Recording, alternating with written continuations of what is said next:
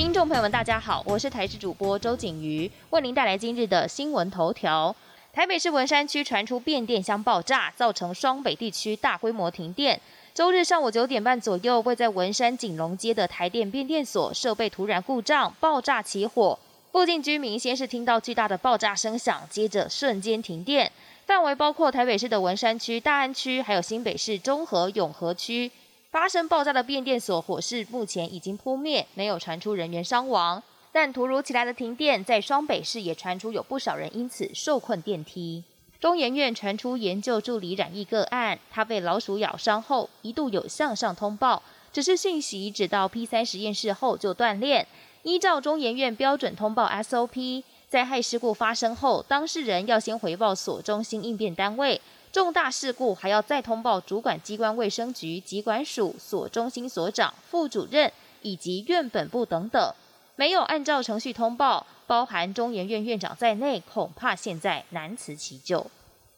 昨天台湾一口气新增三例 Omicron 境外移入个案，来自史瓦蒂尼、英国、美国。指挥中心考量 Omicron 的传播力虽强，但是重症死亡率偏低，边境检疫措施暂时不会调整。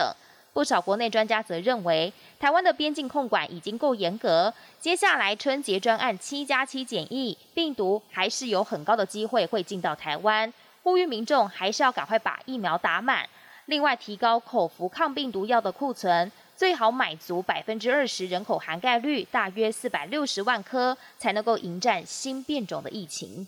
国际焦点来关心，美国中西部六个州十号晚间出现至少三十起龙卷风，目前已经知道七十八人不幸死亡，其中在肯塔基州一家工厂遭到铲平，当地就有七十人丧命。伊利诺州一间亚马逊的仓库也因为屋顶崩塌，造成至少六人不幸死亡。美国总统拜登表示，这可能是美国有史以来最严重的龙卷风灾害之一，已经指示联邦政府全力提供协助。另外，初步观测数据显示，其中一个龙卷风横扫超过四百公里，可能也是史上最长的龙卷风路径。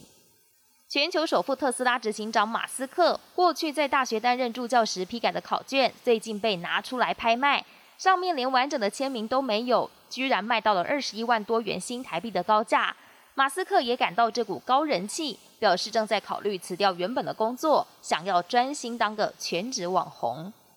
蓝色起源的新谢帕德火箭十一号载着六名太空旅客第三次升空，六人当中包括美国广播公司《早安美国》的王牌主持人史特拉恩，还有六十年前美国第一名进入太空并且在月球打高尔夫的太空人谢帕德的女儿，现年七十四岁的罗拉。本节新闻由台视新闻制作，感谢您的收听。更多内容锁定台视各节新闻与台视新闻 YouTube 频道。